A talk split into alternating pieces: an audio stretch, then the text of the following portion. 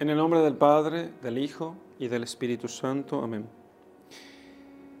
Amigos, vamos a hacer la lección divina del Evangelio según San Juan capítulo 10, versículos 11 al 18.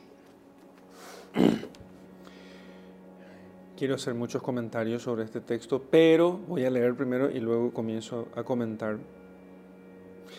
Porque eh, este texto, esta lección divina, estoy grabando hoy lunes 19 de abril. 19, normalmente, ¿sí? les cuento un secreto que va a hacer, hacerme perder muchos clientes. no, cuando puedo, yo grabo las lecciones divinas con mucho tiempo de anticipación. Cuando puedo. Y, pero esta lección divina, por algún misterio de la providencia, que me parece que me ayuda un poco a entrever esto. Eh, no la pude grabar la semana pasada y solamente grabo hoy en circunstancias que yo les explicaré durante la meditación. Así que no es una, no es una estrategia de marketing para que se quede hasta el final, es simplemente porque lo que voy a hacer es tratar de explicar eso y, y de las lecciones que yo mismo he tomado de, del ejemplo del buen pastor. El texto dice lo siguiente. Yo soy el buen pastor, yo soy el pastor, el bueno, o el buen pastor, dicen algunos textos directamente. Yo soy el pastor, el bueno. El buen pastor pone su vida, pone su vida por las ovejas. El buen pastor pone su vida por las ovejas. Mas el mercenario, el que no es el pastor, de quien no son propias las ovejas, viendo venir al lobo, abandona las ovejas y huye. Y el lobo las arrebata y las dispersa. Porque es mercenario y no tiene interés en las ovejas. Yo soy el pastor bueno y conozco las mías y las mías me conocen, así como el Padre me conoce y yo conozco al Padre. Y pongo mi vida por mis ovejas. Y tengo otras ovejas que no son de este aprisco o redil. A esas también tengo que traer, ellas oirán mi voz y habrá un solo rebaño y un solo pastor. Por esto me ama el Padre, porque yo pongo mi vida para volver a tomarla. Nadie me la puede quitar, sino que yo mismo la pongo. Tengo el poder de ponerla y tengo el poder de recobrarla. Tal es el mandamiento que recibí de mi Padre. Bien, comencemos entonces con la lección. O sea, leyendo con atención lo que dice el texto. En la lección divina, digo brevemente esto, normalmente en casi todos los ámbitos eh, donde se practica la lección divina, se suele pasar muy rápidamente a la meditación. ¿Qué me dice a mí el texto? Lo primero es ver qué dice el texto. ¿Qué dice el texto? Y para eso, claro, cuanto más formación uno tenga o más herramientas uno tenga, ya sea internas, la formación intelectual que uno pueda recibir, o materiales de ayuda como este, por ejemplo, que, preparamos aquí en formacioncatólica.org, cuanto más materiales o cuanto más ayuda uno tenga, tanto mejor, cuanto más herramientas uno tenga, tanto mejor. ¿Qué dice el texto? Claro, no es que uno tenga que centrarse completamente en los comentarios bíblicos, porque algunas veces algunos piensan que también la lección es una cuestión de comentarios. Entonces, si fuera así, yo solamente haría lección divina con los comentarios de la Biblia. O, por ejemplo, con la catena áurea. Sería muy fácil hacer lección divina con eh, la catena áurea, que son los comentarios de los padres de la iglesia, encadenados, ¿eh? organizados por Santo Tomás de Aquino. Se puede hacer una especie de lección divina de la catena áurea, ¿no? No es solamente eso, no son solamente los comentarios de los padres, no son solamente los comentarios de la Biblia, los comentarios de los profesores de Salamanca, que tienen unos comentarios bíblicos muy buenos. No se trata, todas esas cosas son importantes y no hay que descartarlas ni despreciarlas, pero no se trata solamente de eso, va mucho más allá. ¿Qué dice el texto?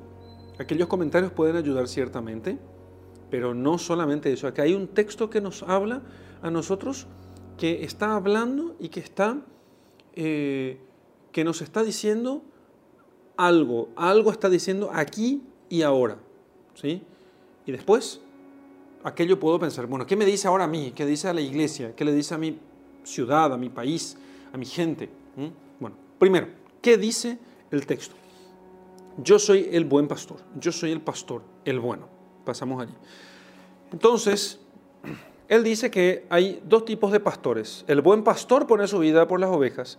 El mercenario, el que no es pastor, de quien no son propias las ovejas, viene viendo venir al lobo, abandona las ovejas y huye, y el lobo las arrebata y las dispersa. Entonces, nuestro Señor en primer lugar lo que hace es distinguir, decir primero que Él es el pastor bueno, el, ¿en qué sentido está diciendo? Está diciendo en el sentido en que, que nosotros utilizamos el término bueno cuando decimos, ah, este es un buen vino, este es un buen café, este es un buen asado. Y lo decimos en el sentido del, de, que es verdadero, ¿eh? verdadero. Porque a veces se nos da, somos, somos algo filósofos sin darnos cuenta y utilizamos un término que es, es de la metafísica, ¿eh? es, es un término de la disciplina metafísica de la filosofía.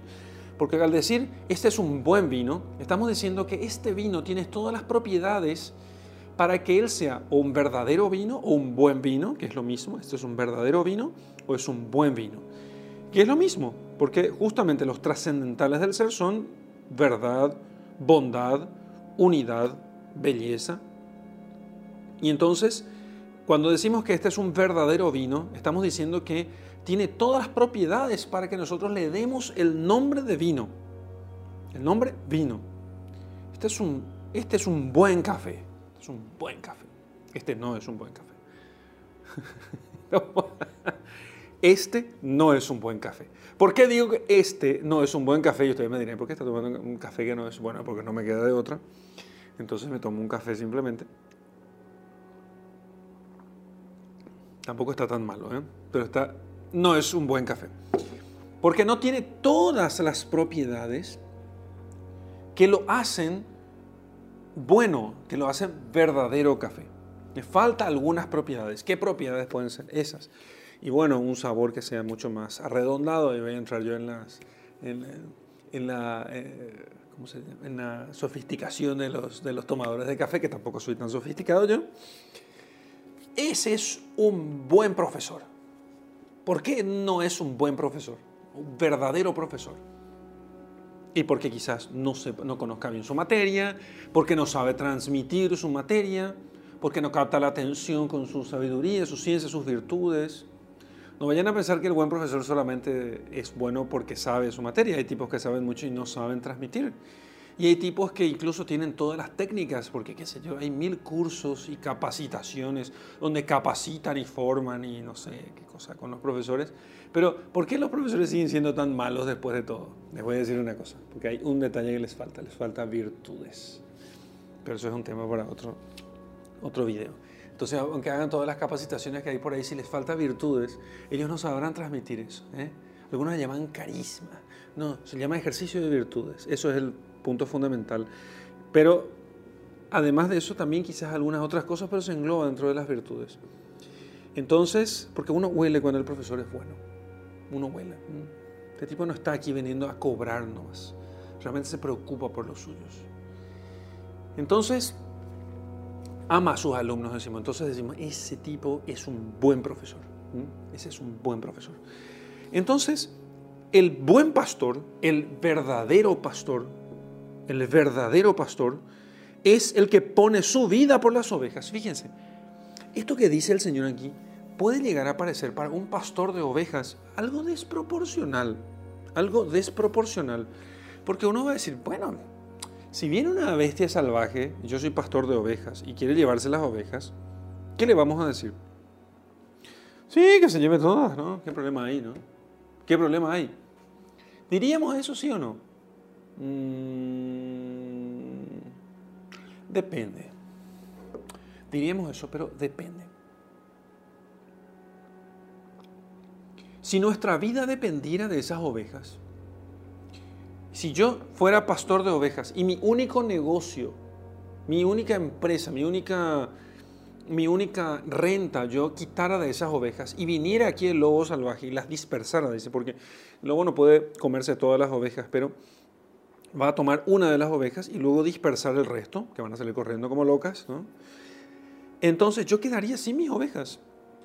Y al quedarme sin mis ovejas, yo quedo sin el capital que tengo con el cual yo estaba trabajando para poder mantener a mi familia. Quedaría en la más absoluta miseria.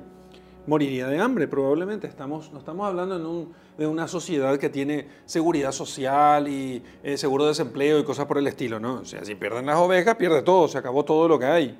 Entonces, ¿qué, qué, piensa el pastor? Que si él no va a pelear con el, con el lobo que viene a tomarse un bocado y dispersar el resto de las ovejas, él está corriendo serios riesgos de quedarse no solamente en la miseria, sino de que, sus, eh, de, que los suyos, su familia, queden en la indigencia. Que queden en la indigencia. Está, está defendiendo su propiedad privada el pastor verdadero, el que tiene que defender lo suyo, defender su propiedad. ¿Sí? Uno podría decir, bueno, ¿por qué no... Eh, ¿qué, es lo más importante? ¿El dinero o la vida? Pensemos un poquito en esto. ¿El dinero o la vida? Porque fíjense que uno podría decir, no, ¿cómo que el pastor bueno da la vida por sus ovejas? Estamos hablando del ámbito eh, pastoril, ¿eh? Estamos todavía pasando esta analogía al, al, al sentido espiritual y místico, ¿eh? No nos apuremos. ¿Por qué un buen pastor de ovejas, ovejas de lana, las de carne, ¿eh? las de carne, las, ovejas que, que balan? ¿eh? No sé si sabían, ¿eh? a ver qué tal están. Si un perro ladra, la oveja bala, la oveja bala. El productor dice, se enteró ahora. la oveja bala. Entonces, si ¿Qué diría la esposa del tipo si viene él todo reventado, semi, eh, desangrado y semi muerto? ¿Por qué no le dejaste nomás que se lleve todo? Que se lleve las ovejas. Yo no quiero perderte a vos. Eso es lo que diría hoy, ¿cierto? Mm, eso es lo que diría hoy. Eso es lo que diría hoy. Mm. Pero en el ambiente pastoril de la época y con los valores que tienen en la época, ellos, la esposa no le va a decir eso.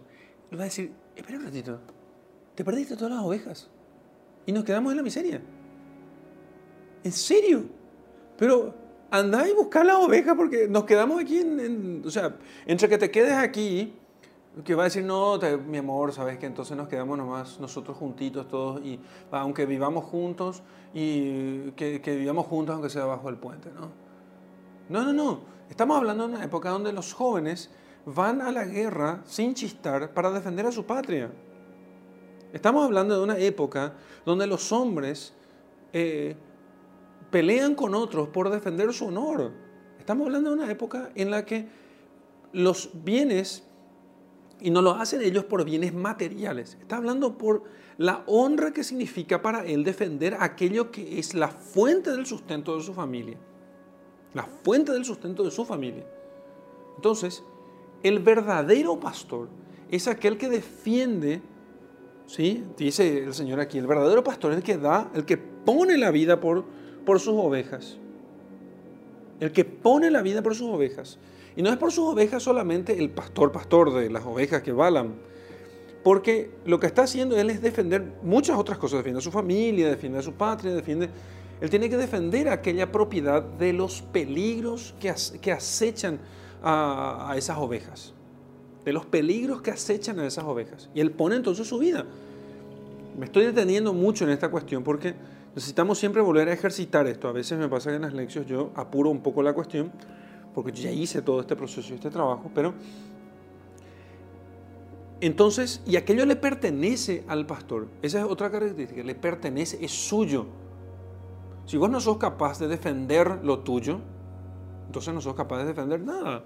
Sos un mercenario. ¿Qué es el mercenario? El mercenario no tiene nada propio. Hasta hoy existen mercenarios de guerra, entonces, que son tipos de otros países a los que se les paga y entonces vienen a un país, ¿cierto? Y pelean su guerra y todo, pero no es por su país. Ellos no están peleando por su país Están peleando por su dinero. Entonces, qué sé yo, he conocido, he conocido paraguayos, ya gente anciana, que peleó, por ejemplo, en, en algunas guerras civiles en Centroamérica. Y por dinero, como mercenario. Jóvenes que eran eh, reclutados en las universidades de Latinoamérica y iban a eh, Centroamérica a pelear algunas guerras civiles. No, ellos no peleaban por aquel país, no les interesaba ese país, porque su país era otro. Ellos tenían que llegar, hacer lo que tenían que hacer, guardar su vida en lo posible y venir con el dinero y hacer su vida aquí con aquel dinero que recibían en recompensa por sus servicios. ¿eh? Pero no peleaban por el país propiamente, ¿eh? más allá de que aquellas peleas fueran justas o injustas. El mercenario entonces es eso, el mercenario está, se importa por su dinero, ¿eh? por el resultado pecuniario de aquello que él está haciendo. En cambio, el dueño de las ovejas no está, él está, no es que esté preocupado por el dinero en cuanto tal, ¿eh? sino que está preocupado él por, está preocupado él por el sustento de su familia, no por el dinero, porque uno puede decir, no, pero el, pastor también va a ofrecer la lana y la carne de sus ovejas. Sí, es cierto, pero no es por el dinero de esas ovejas. Ese es el detalle que nosotros tenemos aquí, tenemos que distinguir. Sino que aquí él tiene un objetivo, ¿sí? Y un objetivo que no es el dinero, sino que es el sustento de su familia. Con dinero, ustedes me dirán, ¿con dinero? Mm, sí, con dinero en el caso del pastor, fíjense, en el caso del pastor de las ovejas que balan, cierto, es con dinero, pero digamos que hay algo más espiritual aquí, ¿eh? que es el bien, eh, el bien espiritual de su familia. ¿Qué es el bien espiritual? No me estoy refiriendo solamente a cuestiones de oración y espiritualidad. Me estoy refiriendo aquí también a las cuestiones de educación, de formación de ellos, de sustento material, de que no viven en la indigencia. Y hasta ahí llega el, el, ejemplo del buen pastor y del mercenario. Pero el Señor usa este modelo, este símbolo, para de ello trasladar a través de la analogía a lo que es Él. Lo que pasa es que cuando Él dice, yo soy el verdadero pastor, aquí las ovejas no son un producto con el cual va a sustentar a su familia, sino que las ovejas son propiamente la familia suya. Las ovejas son propiamente la familia. Por eso, a esto que parece una desproporción, ahí cobra sentido. Hasta cierto punto, el pastor de unas ovejas que balan, las ovejas de carne, da su vida por sus ovejas, pero no por sus ovejas, sino por aquellas, para aquellas personas a las cuales sirve gracias al sustento o a la renta que saca de sus ovejas.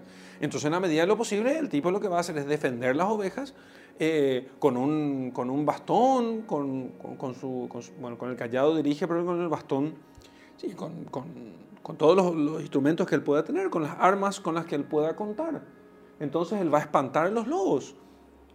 En cambio, el mercenario no le preocupa, él cobra su salario y bueno, si aquello constituye un cierto peligro para él, entonces él sale corriendo, un cierto peligro, sale corriendo.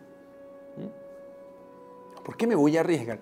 Aquí entramos nosotros en una cuestión aquí que es entre la posibilidad y la probabilidad, ¿entienden?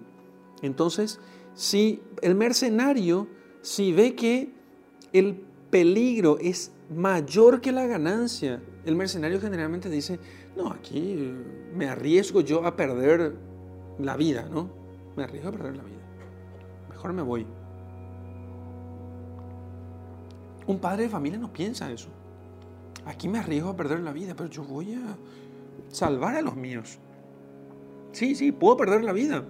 Puede ser. Pero arriesgo mi vida, pongo en riesgo mi vida para poder salvar a los míos. Y Jesús no es que pone en riesgo su vida, pone su vida como precio, su vida como precio eh, de, rescate de las ovejas. Su vida pone a precio para rescatar a las ovejas. Entonces la analogía del pastor nos sirve hasta cierto punto. El tema es que aquí no es las ovejas para un fin, sino que las ovejas son el propio fin. Volvamos al texto. El ladrón no viene sino, perdón, yo soy el buen pastor, el buen pastor pone su vida por las ovejas, porque resulta que aquí las ovejas son el fin, no la familia a la cual él sirve o, o su esposa o los hijos, pone su vida por las ovejas. Pero el mercenario, el que no es pastor, de quien no son propias las ovejas, el mercenario, el que no es pastor, ¿sí? O sea, que el que no tiene oficio de pastor, sino que solamente se le dijo, che, ¿sabes qué? Cuidame un poquito estas ovejas aquí. Entonces, eh, el empleado, digamos así, el empleado en el... ¿Hay algún mal sentido el término empleado? Sí, el empleado, hay un buen sentido, por supuesto, el trabajador, el obrero, pero el empleado tiene otro mal sentido. El empleado es aquel que realmente no tiene el oficio de hacer aquello que se le pide hacer, pero lo hace porque tiene que tener algún sustento. En cierto modo son como mercenarios. ¿eh? Yo a veces suelo criticar mucho cuando hago, el, cuando hago el análisis de la vida universitaria, de la educación universitaria, que hay profesores que son, hay profesores que no lo son por vocación, lo son por, porque son unos mercenarios y son unos estafadores. Se nota sobre todo en, la poca dedicación que le dan a su oficio. ¿Y eso por qué? Porque no son verdaderamente profesores, son mercenarios que están vendiendo su tiempo haciendo algunas cositas allí. Profesor que descarga, discúlpeme lo que voy a decir, profesor que descarga su PowerPoint sin ninguna modificación, mercenario. Modifiquen, aunque sea el color de fondo. Mercenario. Mercenario y telo, diríamos los paraguayos.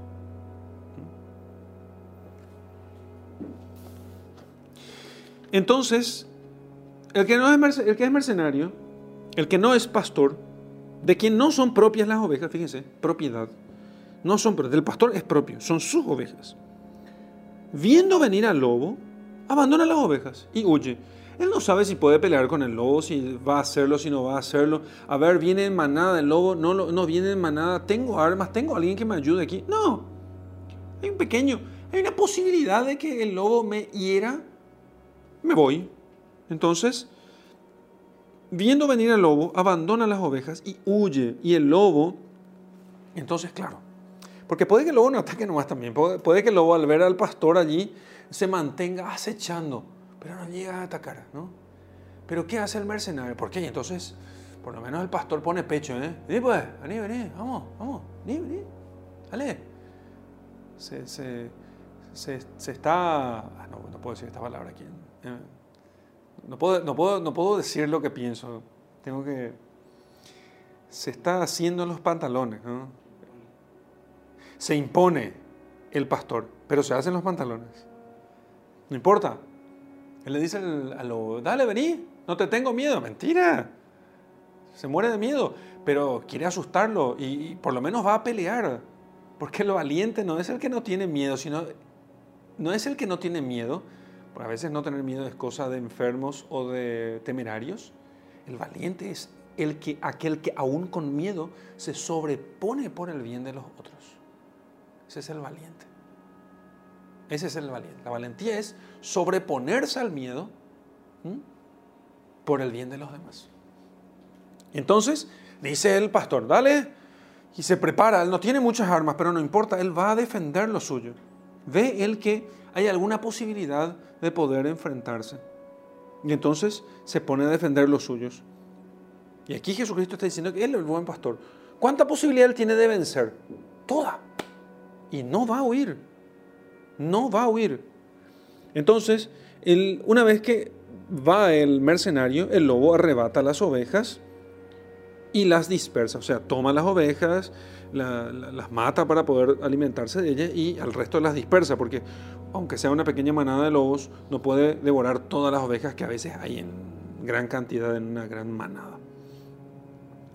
Porque es mercenario y no tiene interés en las ovejas, no quiere el bien de las ovejas, porque acuérdense que aquí el Señor va, nuestro Señor va moviéndose entre una cosa y otra, ¿eh? va moviéndose entre que las ovejas, el pastor de las ovejas de carne y el pastor de las ovejas hombres, porque los hombres también son ovejas. Aquí en este ejemplo, él usa el ejemplo pastoril para poder analógicamente trasladar a nosotros y decir, yo soy el pastor de ustedes, ustedes son las ovejas, ustedes me siguen, yo las guío y yo doy la vida por ustedes. el, el, el, símbolo es bastante completo, ¿sí? Es bastante completo. Es muy completito, diríamos los paraguayos. Un paraguayo dice, es completito. Significa que no es completo, pero casi completo, ¿eh? casi. La única diferencia, diríamos, es que las ovejas están, eh, el, pastor trasquila las ovejas, le quita la lana, eh, mata algunas para comer su carne, etc. Y vende las ovejas para poder servir a su familia, ¿no? Pero quitando eso, todo el resto, nuestro Señor utiliza aquella imagen para explicarnos quién es Él respecto de nosotros. El mercenario entonces abandona las ovejas y huye. Yo soy el pastor bueno y conozco mis ovejas, las mías me conocen, y así como el Padre me conoce, yo conozco al Padre y pongo mi vida por mis ovejas. Yo soy el buen pastor. Entonces, aquí el Señor, Él dice, así como ustedes ven en la vida pastoril, que el pastor defiende a las ovejas del lobo, figura del demonio, y las ovejas siguen el pastor, y las ovejas van en un redil como todas juntas y en, un cuerpo bastante compacto. Entonces, yo soy el buen pastor. Y eh, entonces, conozco las mías y las mías me conocen. Parece ser que hay algo, no soy especialista yo en, pastoreo de ovejas, y hoy no es tan fácil eh, conocer la técnica tradicional del pastoreo de ovejas. Hoy hay granjas de ovejas y que si no hay un pastor que lleva las ovejas a pastar a las montañas. Las pone en un brete y se acabó. ¿no? Entonces, el, no, no tengo la técnica tradicional, pero parece ser que el pastor usa algún, algún medio, ya sea voz o algún instrumento, para hacerse escuchar por las ovejas. Y las ovejas conocen su voz, saben quién es su pastor y no siguen a otros pastores, sino que siguen ellas a su pastor propio. Algo como pasa con los perros, con, animales como el perro, que justamente, ahora hay un perro ladrando aquí en el fondo de, esta, de este video, justamente, entonces, como pasa con los perros que conocen la voz de su, de su dueño. Las ovejas también conocen la voz de su pastor y el pastor conoce a sus ovejas. Aquí de nuevo tenemos un desdoblamiento con la imagen pastoral. ¿Qué, diferencia hay entre una oveja y otra? Los pastores ven simplemente el montón de todas las ovejas. Las conocen en el sentido de que tiene trato con ellas. Algunos me dijeron alguna vez que algunos conocen, les ponían nombre a cada una de las ovejas. Yo no sé si realmente fuese así. Y no me parece que se trata justamente de eso, de un conocimiento eh, especial de las ovejas por separado. Tampoco hace falta esta cuestión que, sea así en la realidad, en el pastoreo de las ovejas de carne. Sin embargo, el Señor sí nos conoce a nosotros, como iglesia, pero también personalmente. Pero el sentido de esto es otro, y a otra cosa apunta y vamos a ver enseguida. Yo soy el pastor bueno, conozco las mías, las mías me conocen. Y fíjense, así como el Padre me conoce y yo conozco al Padre. Ese es, ese es el criterio que tenemos que ver aquí. ¿A qué conocimiento el Señor se está refiriendo? ¿Cuál es el conocimiento que tiene el Padre? El Padre me conoce y yo conozco al Padre. Porque fíjense que el texto dice, yo soy el pastor bueno y conozco las mías y las mías me conocen. Así como el Padre me conoce y yo conozco al Padre. Bueno, el conocimiento que tiene el Hijo del Padre, nadie conoce al Padre sino el Hijo, dice el, Señor, y nadie conoce al Hijo sino el Padre y a quien, aquel, aquel a quien el Padre se lo dé a conocer. Entonces, y dice, yo conozco a mis ovejas y las mías me conocen a mí. Parece que en el texto está hablando de una relación muy íntima, ¿sí? Y entonces comienza a despegarse del, del, símbolo, de, este, de, de la figura, de la imagen pastoril, y comienza ya a tratar acerca de las cuestiones propiamente que le interesan. Entonces, dice que las ovejas no le conocen a él y él las conoce a las ovejas, así como el Padre le conoce a él y él conoce al Padre. Pero en otro momento él dice que nadie conoce al Padre sino el Hijo y viceversa. Entonces, ¿qué significa esto?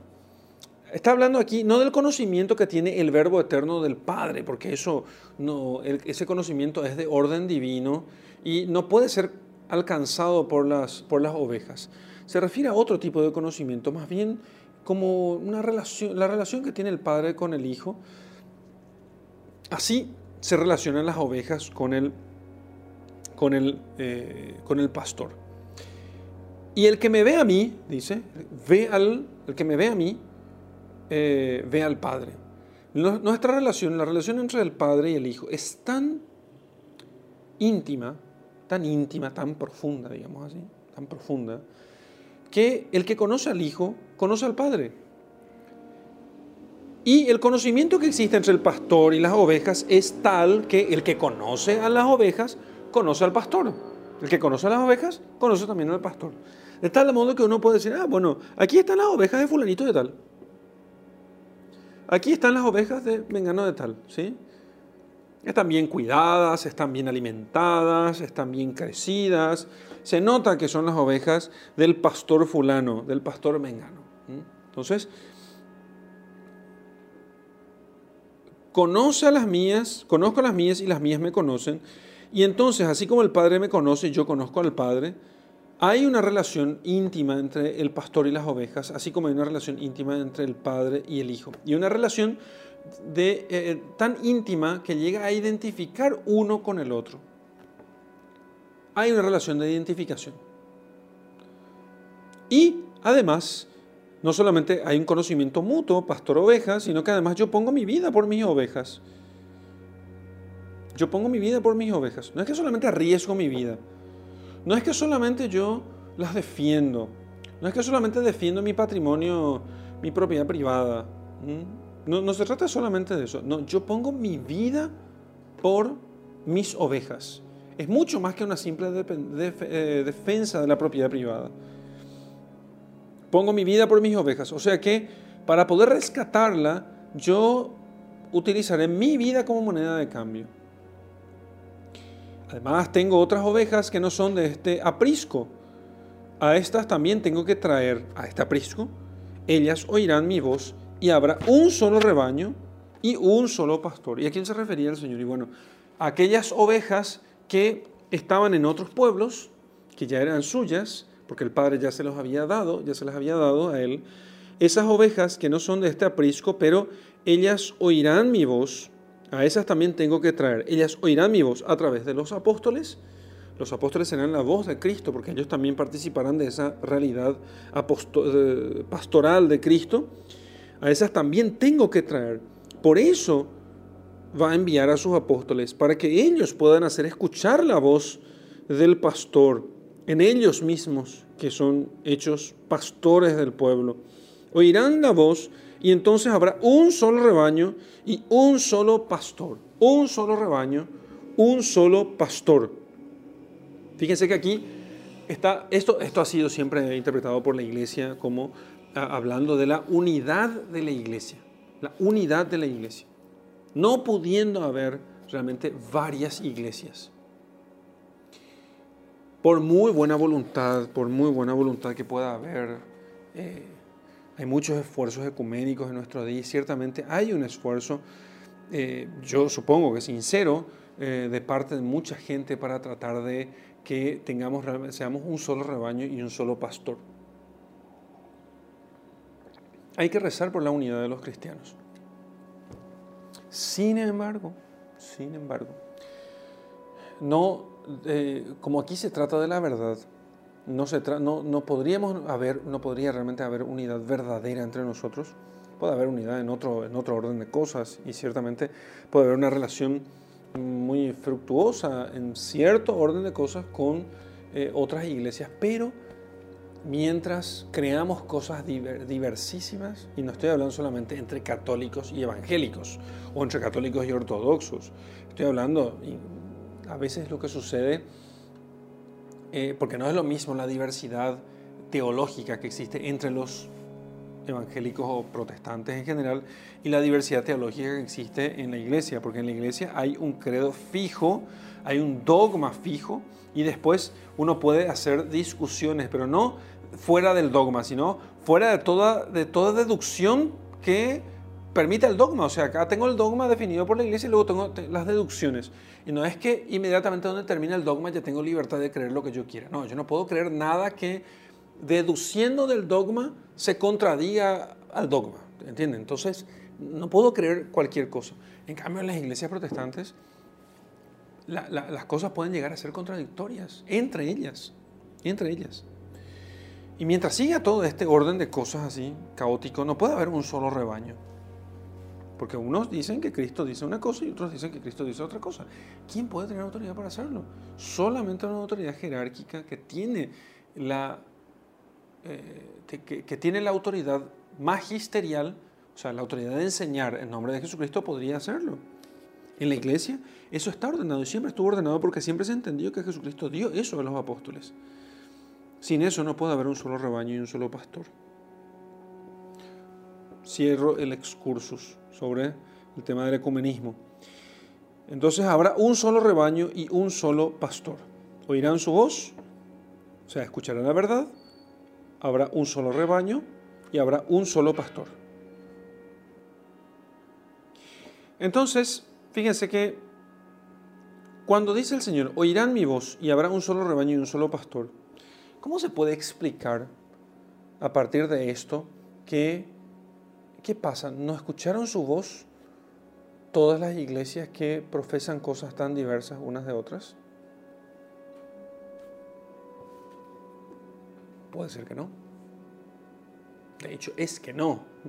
Entonces las iglesias que, eh, o sea, los cristianos que no escucharon la voz del pastor, que les enseñó la verdad, estamos hablando en términos doctrinales, no en términos de gobierno y compañía, sino en términos doctrinales entonces el cristiano que no escuchó la voz de su pastor, que porque aquí el pastor eh, se trata, el pastoreo en la iglesia, el pastoreo en la iglesia se trata fundamentalmente de la conducción de las almas hacia la verdad. Y una verdad que no es simplemente doctrinal, sino que también es sacramental. También es sacramental. Entonces, la fe cristiana Ustedes no se van a hacer súper cristianos si solamente se pasan viendo todos los videos audio, y escuchando todos los audios de formacioncatólica.org. No, no, no, no se van a hacer cristianos con eso. Además, tienen que recibir los sacramentos. Pero escuchando todos los cursos de formacioncatólica.org y recibiendo los sacramentos, con eso tampoco se salvan. Además, tienen que cumplir los mandamientos. Pero para hacer todo eso y para que no sea de cualquier forma y para que no haya riesgo de error, entonces, además, tiene que estar unidos a la iglesia. Y para estar unidos a la iglesia significa que estén obedientes. Hay una figura que unifica todo, que es la figura del sumo pontífice. Entonces, tiene que estar obedientes al Papa. Y si están obedientes al Papa, significa que están obedientes a su propio obispo. Entonces, y si es así, eso garantiza que están profesando la misma fe interpretando los mandamientos del mismo modo, interpretando el credo del mismo modo y recibiendo los sacramentos en unión, en una sucesión ininterrumpida del sacerdocio que llega hasta Jesucristo, entonces eso es escuchar la voz del pastor. Eso es escuchar la voz del pastor. Y el que escucha su voz, entonces está en el único rebaño ellas oirán mi voz y habrá un solo rebaño. Hay otros rebaños. Tengo otras ovejas que no son de este aprisco, dice el Señor. Algunos piensan que se refiere a, eh, a las iglesias evangélicas, que son ovejas suyas que no son de este aprisco. Y yo diría que no solamente, se refieren, en realidad se refiere a todo hombre de buena voluntad que busca la verdad y que puede estar en la iglesia evangélica, puede estar entre los paganos, puede estar entre los infieles, puede estar entre los herejes, puede estar entre los sismáticos, puede estar entre todos. Pero aún así no existe salvación fuera de la iglesia. Extra nula salus. No existe salvación fuera de la iglesia, porque hay un solo rebaño y hay un solo pastor. Y eso es lo que significa justamente Y estas ovejas deben seguir a ese único pastor. A eso se refiere eh, fuera de la iglesia, del aprisco del Señor. no hay salvación. Y por esto me ama el Padre. Seguimos con el texto. Por esto me ama el Padre. Porque yo pongo mi vida para volver a tomarla. Qué cosa extraña, ¿no? Entonces, en, el comentario de, de, la Biblia de Monseñor Straubinger, dice que el texto ha sido diversamente traducido. El padre eh, vierte, más la volveré a tomar. Si yo doy mi vida, más la volveré a tomar. Lo que aclara el sentido y coincide con la nota de, de, Filión, que según la cual es la generosa inmolación del buen pastor por sus ovejas lo que no lo hace extraordinariamente, lo que lo hace extraordinariamente caro a su Padre. Entonces no se puede pedir una prueba más asombrosa de amor y misericordia del Padre hacia nosotros. Entonces, cuando dice, por eso me ama el Padre, porque yo pongo mi vida, yo pongo mi vida, más la volveré a tomar. ¿sí? Entonces, ¿podría yo no perder mi vida? ¿Podría yo no... Eh, ciertamente la volveré a tomar porque la vida está en mis manos, porque, porque ciertamente Él es Dios. Es la segunda persona de la Santísima Trinidad, Dios de Dios, luz de luz. Sin embargo, el Padre le ama a Él porque Él es extraordinariamente generoso y porque Él va a poner su vida por las ovejas. Y con esto Él nos declara que Él quiso poner su vida por nuestra salvación. Algunos dicen, algunos creen muchas veces que el Padre fue el que empujó al Hijo. Tenemos que entender que entre el Padre, el Hijo y el Espíritu Santo no hay una eh, voluntad diversa, no es que ellos se ponen a discutir entre ellos. No es que el padre haya empujado al hijo y decía, andate, yo le amo mucho a los hombres y quiero que vos te entregues. El hijo le dijo así, no, una papá, ¿verdad?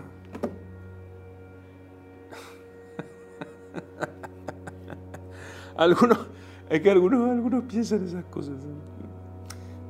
Se, se, se, antropomorfiza de tal modo a Dios que uno termina no comprendiendo. Son los problemas de, nuestra poca fe. ¿no?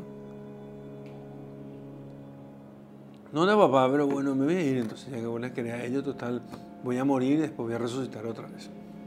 ¿Se dan cuenta? No, mi padre me ama porque yo doy mi vida por las ovejas. Las voy a retomar, les anuncio a sus apóstoles, voy a resucitar, pero yo voy a dar mi vida por ellas. Por eso me ama el Padre. Por eso me ama. Uno podría pensar, entonces significa que el padre no amaba antes al hijo y para que el hijo, para que el padre pudiera amar al hijo, para que el hijo se sienta amado, entonces por eso da su vida por las ovejas. No, sino que desde toda la eternidad el hijo quiso dar la vida por las ovejas y entonces por eso le ama al padre. Pero fíjense, el tema es que el padre ama al hijo por su extraordinaria generosidad, porque él da la vida por, los, por sus ovejas. ¿Acaso el Padre no ama también del mismo modo? Claro que sí. El Padre también ama del mismo modo. El Padre nos ha creado sin haberlo necesitado. Nos ha dado todo. Todo lo que existe, todo, todo, todo, absolutamente todo lo que existe y que ha sido creado para nosotros y nosotros y la creación entera para Dios. Sin embargo, todo nos ha dado a nosotros porque nos ama y entonces su, eh, digamos que es recíproco, el amor, el padre ama al hijo porque el hijo se da por los hombres, pero ya lo amó siempre y ese amor del padre al hijo es justamente lo que, no solamente lo que causa el amor de la entrega del hijo, sino que es en, en, cierta en cierto modo, es como, como si fuese un círculo. El padre ama al hijo y el hijo, eh, y el hijo se entrega por los hombres porque ama al padre y el Padre ama al Hijo y entonces esto entra dentro de ese círculo de, ese ciclo de eternidad. ¿sí? No hay cambio en, el, eh, en Dios, no hay cambio en Dios. Yo pongo mi vida, yo pongo mi vida, dice, para volver a tomarla. ¿sí? Más la volveré a tomar. Nadie me la puede quitar yo mismo la pongo. Fíjense cómo la cosa em, se hace mucho más dramática. Nadie me puede quitar esta vida. Ustedes piensan que estos hombres pueden matarme. Ustedes piensan que ellos pueden asesinarme.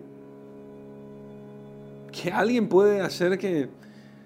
Pero si ellos no pueden levantarse de mañana sin mi permisión.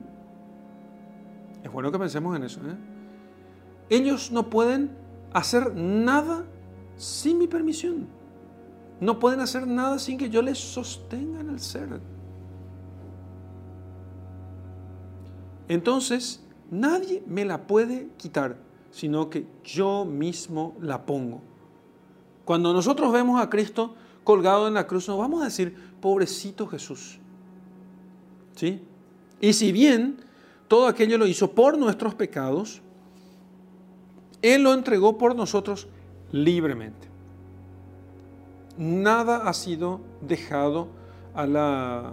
Eh, nada ha sido por acaso, nada, nada, ha sido imprevisto, absolutamente nada. Él entregó su vida. Y lo tenía claro. Eh, tenía claro de lo que sucedería y cómo sería hasta los más mínimos detalles, incluso aquellos detalles que los hombres simplemente no conocían. Nadie me la puede quitar, sino que yo mismo la pongo. Tengo el poder de ponerla y tengo el poder de recobrarla. Tal es el mandamiento que recibí de mi Padre. Tal es el mandamiento que recibí de mi Padre. Es decir, que la obediencia que en este caso prestó Jesús a la voluntad salvífica del Padre, nada quita el carácter libérrimo de la obligación de Cristo. O sea, Él obedece al Padre, pero obedece libremente porque ama al Padre, porque quiere hacer siempre todo lo que el Padre dice. Entonces, obedece libremente, es la obediencia de los santos. cuya propia voluntad, la de Cristo, la voluntad de Cristo, coincidió absolutamente con el designio misericordioso del Padre. Repito, no es que el Padre le dice, yo amo mucho a los hombres, quiero salvarlos. No, no, mi hijo, por favor. Bueno, papá, no es eso, sino que el Hijo quiere. Por eso podemos decir realmente que Cristo también nos ama. Por eso dice San Pablo, Cristo me amó y se entregó a sí mismo por mí. Cristo me amó y se entregó a sí mismo por mí. Entonces, para cerrar con moño este, esta lección, esta primera parte de nuestra lección divina, veamos que Cristo es muy superior a cualquier pastor de ovejas de carne, muy superior, porque Él viene el lobo dispuesto a devorar a las ovejas y entonces, y no es un lobito, no, no es un pequeño lobo, es un lobo feroz. Es un lobo feroz. Y entonces él pelea con el lobo. Y el lobo devora al pastor. El lobo devora al pastor. Para que el lobo no devore a las ovejas. El lobo entonces se sacia con la muerte del pastor. Pero resulta que el lobo cayó en la trampa, porque el pastor era más grande de lo que parecía.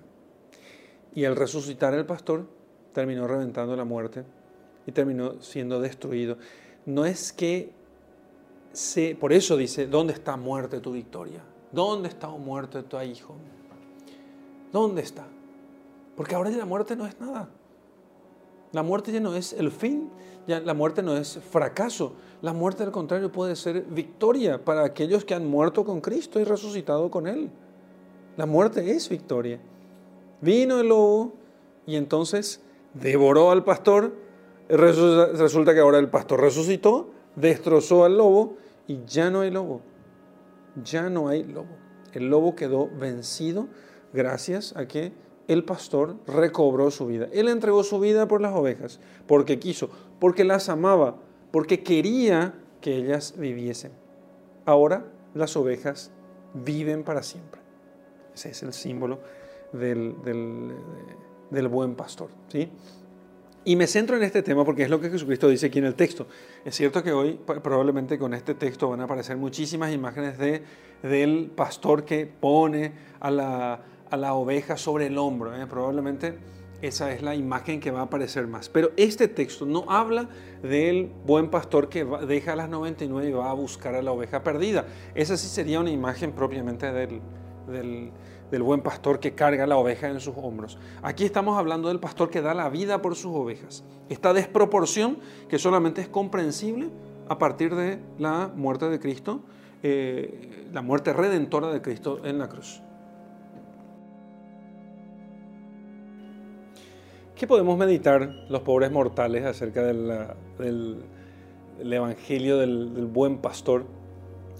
Porque parece por un lado que se refiere a Jesucristo como buen pastor y también se refiere a los pastores de la iglesia, a los sacerdotes, el papa del obispo, los obispos.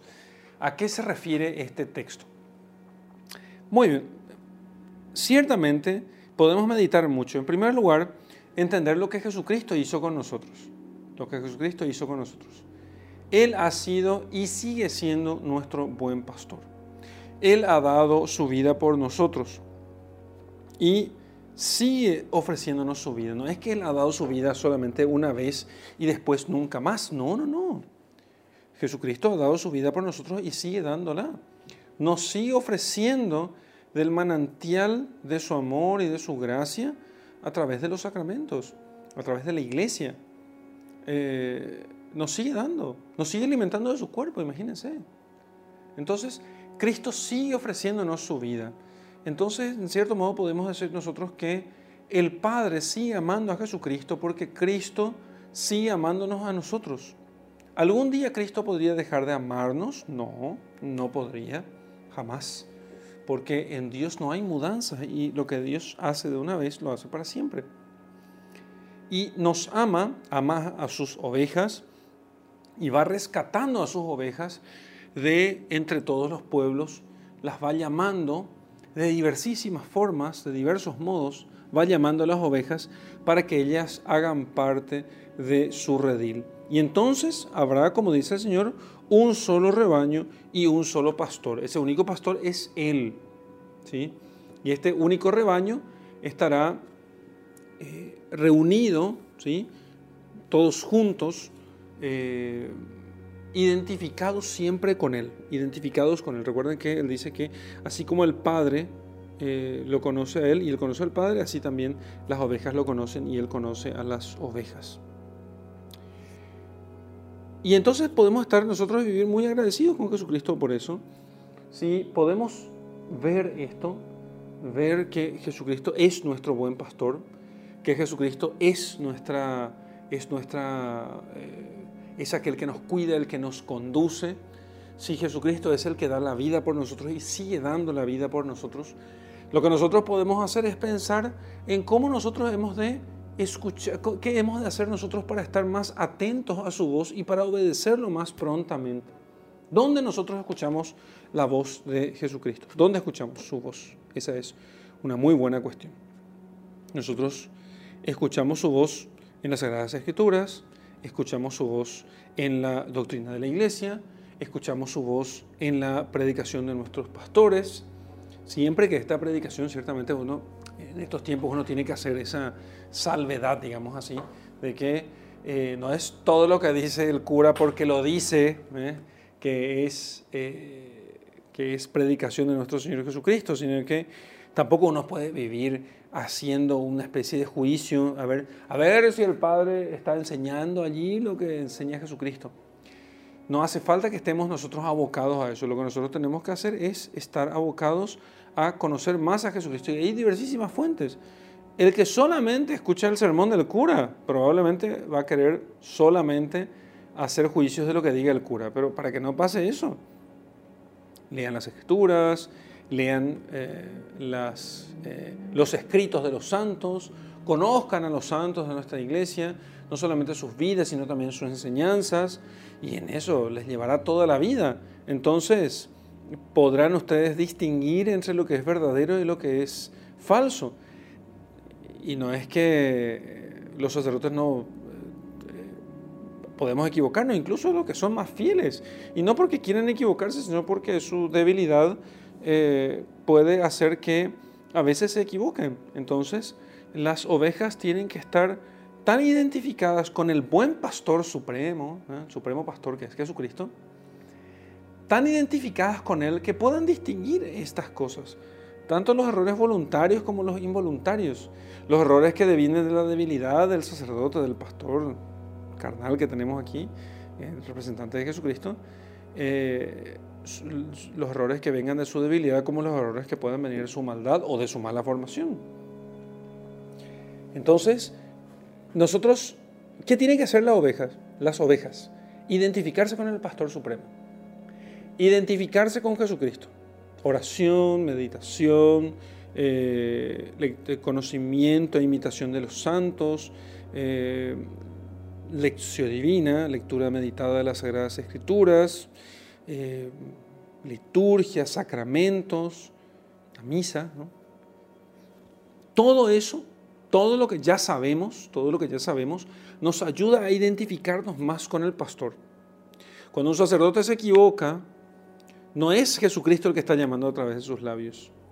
Cuando un sacerdote yerra, cuando un sacerdote dice una herejía, ahí no es Jesucristo. Puedo simplemente hacer oídos sordos y ya está, se acabó porque no es Jesucristo el que me llama. Yo solamente tengo que obedecer a Jesucristo.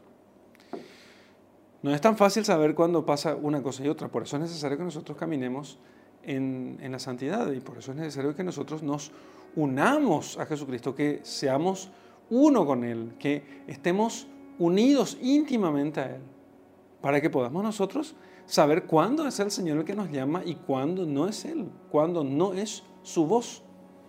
Entonces, por eso es necesario que nosotros estemos unidos a Él. No es que sea difícil o imposible. No, no, no, para nada. Está al alcance de nosotros. Está al alcance incluso de aquel que no tiene la posibilidad de, hacer, de, ir a misa todos los días o que tiene la iglesia lejos de su casa. Bueno, cada uno toma los medios que tenga a su alcance. La oración está a tu alcance de cualquiera, hasta de un preso en el fondo de la cárcel. Todos tienen medios, los medios suficientes para poder unirse a Dios. Basta que lo quieran. Basta que lo quieran. Por otra parte, claro, nosotros eh, no, no puedo dejar pasar esta meditación de lo que debe ser un sacerdote. El sacerdote que se identifica más íntimamente con Jesucristo como buen pastor y que les dije yo al principio que iba a hacer esta meditación no pude, hacer, no pude grabar la meditación con antelación como, como se debía y resulta que ahora me toca hacerlo. Entonces les cuento esto. Mi madre estuvo enferma y entonces tuvo que someterse después de algunos días de incertidumbre sin, sin que tengamos muy claro qué es lo que le sucedía. Entonces finalmente se le diagnosticó eh, y una, una inflamación del apéndice. Mi madre ya tiene hoy tiene 65 años, y entonces se requería una cirugía, eh, una intervención quirúrgica de urgencia. Bueno, fuimos buscando una cama en el servicio público, estaba, conseguimos una cama de terapia intensiva para el postoperatorio, eh, el médico que iba a hacer la cirugía, cirugía, y entonces, bueno, fuimos para el hospital, un hospital público lleno, lleno, lleno de gente. Saben, esos hospitales públicos así de referencia en un lugar, aquello está lleno de gente, llega todo tipo de personas, todo tipo de personas, todo tipo de personas, y, y todo tipo de situaciones y las cosas más diversas. Entonces había gente que estaba enferma de cosas diversísimas, con, con diversísimas necesidades, un hospital público que tiene un montón de... Aquí en Paraguay un hospital público puede ser bastante caótico, ¿no? Bastante caótico. Entonces, ¿qué sucedió allí? En este... Menos mal que tenía a mi padre, a mi hermano, a uno de mis dos hermanos, y a unas señoras que trabajan eh, con mi padre en, en, un negocio que tiene que le ayudan siempre con las cuestiones de mi madre que ya hace unos años ha perdido la vista aunque mi madre es una mujer muy fuerte, sin embargo, eh, ha perdido la vista y bueno, requería de alguna ayuda. Y ustedes preguntarán, bueno, ¿estuviste con tu madre todo el tiempo? No, no estuve con mi madre todo el tiempo, porque apenas llegado al hospital, entonces comenzaban a pedirme, y fui quizás previendo eso, lo que no sabía yo es que iba a tener tan, iba a ser tan edificado por todo lo que veía, y tenía a mí equipito para dar la unción de enfermos y atender a los que me pidieran por si acaso, por si acaso, siempre llevo, llevo algo así, pero ese día fue notable. Y entonces comenzaban la gente a acercarse, Padre, ¿puede rezar por mi hermano enfermo? Padre, ¿puede darle el sacramento a, mi, a esposa? Padre, a mi hija. Padre, aquí mi hija pide que rece por ella. Padre, esto. Entré con mi madre a, urgencias, estaba mi padre a mi lado y entonces estaba tomándole la mano a mi madre para que pueda estar tranquila. Y entonces una señora me toca la espalda y me dice, padre, ¿no puede rezar un poco por, mi hija que está aquí, que pide si usted puede rezar por ella? Por supuesto. Entonces le decía a mi mamá, permiso mamá, ya vengo, y rezaba por ella. Y entonces después eh, me piden en, la puerta de, la UTI ¿eh? Eh, que lleve algunos remedios y algunas cosas que mi madre utilizaría durante el tiempo de estadía en la UTI después de la operación. Y entonces, al llegar allí, una mujer me dice, padre, tengo alguien ahí enfermo y entonces puede por favor visitar a mi pariente que está allí. Sí, por supuesto. Y se puede acercar a otra persona y ya tenía una lista de varias personas que me pedían. Y entonces, claro, yo estaba, podía decir esto. Espera un ratito, ¿verdad? Espera un ratito. Yo he venido aquí para tener a mi madre que está allá y necesito eh, necesito concentrarme en ese tema porque había que comprar remedios, porque había que atenderle, porque había que ver si tenía algún dolor, porque había que estar atentos a, que, a ver si de repente empeoraba el cuadro, porque era una situación de urgencia. Y entonces en eso llega otro amigo, que voy a nombrar aquí, que es Freddy González, con el cual trabajé mucho tiempo en la pastoral de juventud en mi diócesis. Y entonces, eh, en realidad yo estaba muy contento, estaba muy contento Incluso en un momento estaba yo y encontré a un muchacho que estaba esposado con la policía y entonces cuando me ve salta y dice, padre, me quiero confesar. Bueno, ok, entonces saqué la estola, me puse la estola al cuello y se puso de rodillas y se confesó el hombre este que estaba acompañado de la policía. Y le dije yo a Freddy, Freddy, para esto me dice sacerdote. No, no, no, corrección, para esto Cristo murió.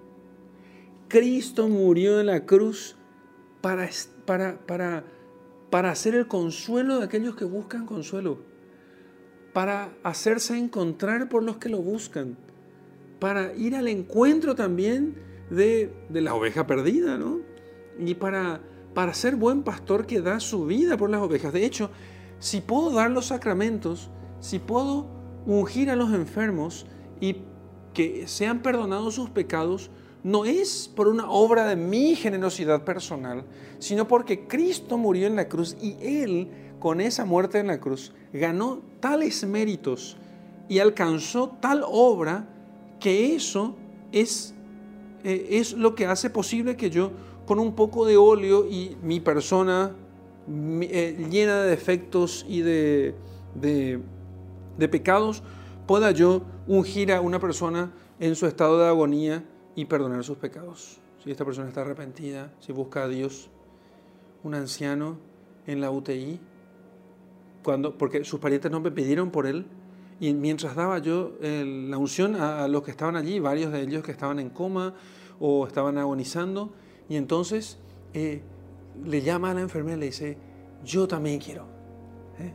Y entonces me llama y me dice, y me llama el, el, anciano que estaba allí en las camas de la UTI, y entonces me pide la bendición y, le dije, eh, no recuerdo su nombre ahora porque eran varios y porque tengo muy mala memoria, y le dije, don fulano, ¿estás arrepentido? Porque no me permitían acercarme tanto solo para dar la unción. ¿Estás arrepentido de tus pecados? Estoy muy arrepentido, me dice.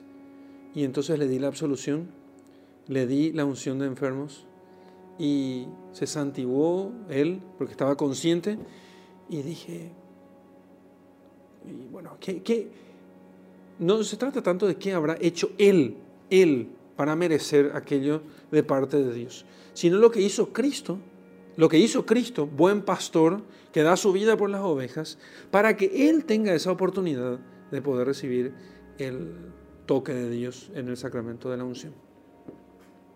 Y dije yo, bueno, si un día no tuviera nada que hacer, nada, nada que hacer y ya no tuviera un montón de cosas que me, responsabilidades impuestas desde arriba que me, exigen a veces estar en otras cosas, realmente lo que cualquier sacerdote tendría que hacer, y creo que cualquier sacerdote tendría que hacer de vez en cuando, es ir a sentarse en la puerta de urgencias de un hospital. Y entonces escuchar la voz de Cristo que le dice, por él, para esto yo he dado mi vida. Para esto he dado mi vida. Entonces, y agradezco mucho que justamente me haya sucedido eso justo antes de grabar esta, esta lección divina. Y, agradezco mucho a Dios de poder reavivar siempre eh, en mí la decisión de ofrecer mi vida por Él. Pero claro, que es, que es mi ofrecimiento de vida? Es muy poca cosa. Es muy, muy, muy poca cosa. La meditación de Cristo, buen pastor, del, texto del buen pastor, es justamente para que recordemos esto. Cristo murió para poder darnos la vida. Cristo dio su vida por nosotros para que nosotros tengamos esos sacramentos. Esos sacramentos no son gestos externos vacíos. ¿eh? Metámonos eso en la cabeza. No son rituales vacíos. Su efectividad está arraigada en la cruz de nuestro Señor Jesucristo en este buen pastor que da su vida por las ovejas. Por eso es efectivo el sacramento. Por eso el sacramento puede perdonar los pecados. ¿Quién puede perdonar los pecados si no solo Dios? Decían con razón los fariseos. Sí, solo Dios puede perdonar. Solo un Dios que da su vida por las ovejas puede perdonar pecados. Ese es el misterio de Cristo buen pastor, que muere para dar vida a sus ovejas. Por eso, no, no, no, pensemos que nosotros estamos solos ni abandonados. ¿Cómo es posible? Pensemos semejante cosa. No estamos solos ni abandonados. Cristo nos ama. Y fíjense que los sacramentos muchas veces se dan a personas indignas. ¿Cuánto nos ama Dios? Para dar oportunidad a todos. Hay, había gente entre las que pedían oraciones y el sacramento de la unción que quizá muy pocas veces hayan ido a la iglesia. No son las personas que vienen todos los días a misa, no, no son ellas. Pero no es que Cristo las ame, eh, ame más o menos a unos o a otros, no se trata de eso, sino que ama a Cristo muchísimo a unos y ama a Cristo mucho a otros. Y ciertamente, aunque no se trata aquí de, entrar en esa distinción verdadera entre, eh, entre qué, qué produce el amor de Dios en cada persona, el tema es que Cristo ha muerto por la salvación de todos, para que todos, para que nadie piense que, que, Dios no, no, le ha, no le ha tendido, no una mano, le ha tendido a su hijo. Le ha tendido, no una manito para ver si quieres, no, ha lanzado a su hijo para que su hijo vaya en, en, esa búsqueda apasionada por las almas, en busca de ellas, a poder eh, atraerlas de nuevo al único redil bajo un solo pastor. Vamos a rezar entonces inspirados por este texto, vamos a hacer oración inspirados por este texto que acabamos de meditar. En el nombre del Padre, del Hijo y del Espíritu Santo. Amén.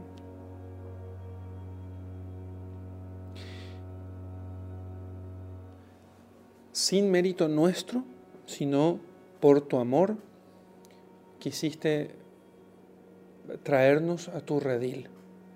¿Qué somos nosotros sino pobres ovejas descarriadas, pobres ovejas malas, tontas ovejas muchas veces, que nos apartamos de tus caminos y no, no te seguimos a donde quiera que vayas y no seguimos tu voz y que a veces por nuestros pecados, eh, oyendo nuestras pasiones, desoímos tus, tus dulces, tu dulce voz, tus dulces silbidos que llaman nuestra alma a poder seguirte y poder entrar a tu aprisco y dejarnos llevar por, por, tu, por tu vara que nos lleva a pastar en verdes praderas y beber aguas frescas, Señor. Y sin embargo, tantas veces nos vamos alejando de tu rebaño y poniéndonos en peligro. Allí está el demonio procurando devorarnos quitarnos la vida. Sin embargo, cerca de ti, allí no llega el demonio, y aunque ronda como, león rugiente buscando a quien devorar, cerca de ti ya no puede, no podría él vencernos, no podría quitarnos ni la fe, no podría quitarnos a nosotros la esperanza, no podría quitarnos tampoco la caridad. Y, pero aún así muchas veces insistimos en estar lejos de ti. Por eso, Señor, te pido perdón por ese alejamiento culpable de, tu, de, tus apriscos, por ese alejamiento culpable de tu rebaño, por apartarme tanto que a veces ya no llego a escuchar tus dulces silbidos. Y por eso te pido perdón, Señor. Y te, te ruego que con tu vara me corrijas. Sí, Señor, que me corrijas con tu vara y que me acerques con tu callado. Que alimentes en mí un deseo cada vez mayor de, hacer, de, de, conocerte a ti y de dejarme conocer por ti. De tal modo que pueda realmente identificarme contigo y que en mí, Señor, en mí, brille y se vea tu marca, Señor. De tal modo que cuando me vean, ya no me vean a mí, sino que te vean a ti. Gloria al Padre y al Hijo y al Espíritu Santo, como era en el principio, ahora y siempre, y por los siglos de los siglos. Amén.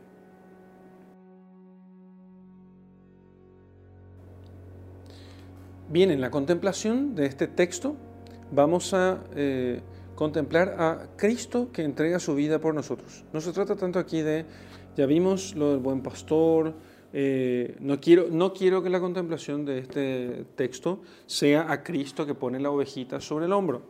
No porque no es el tema del texto, que es más bien el de las 99 que él deja para ir a buscar a la oveja perdida. Esa es, esa es la, ese, ese, es el texto de, del Cristo que lleva la cruz sobre los hombros.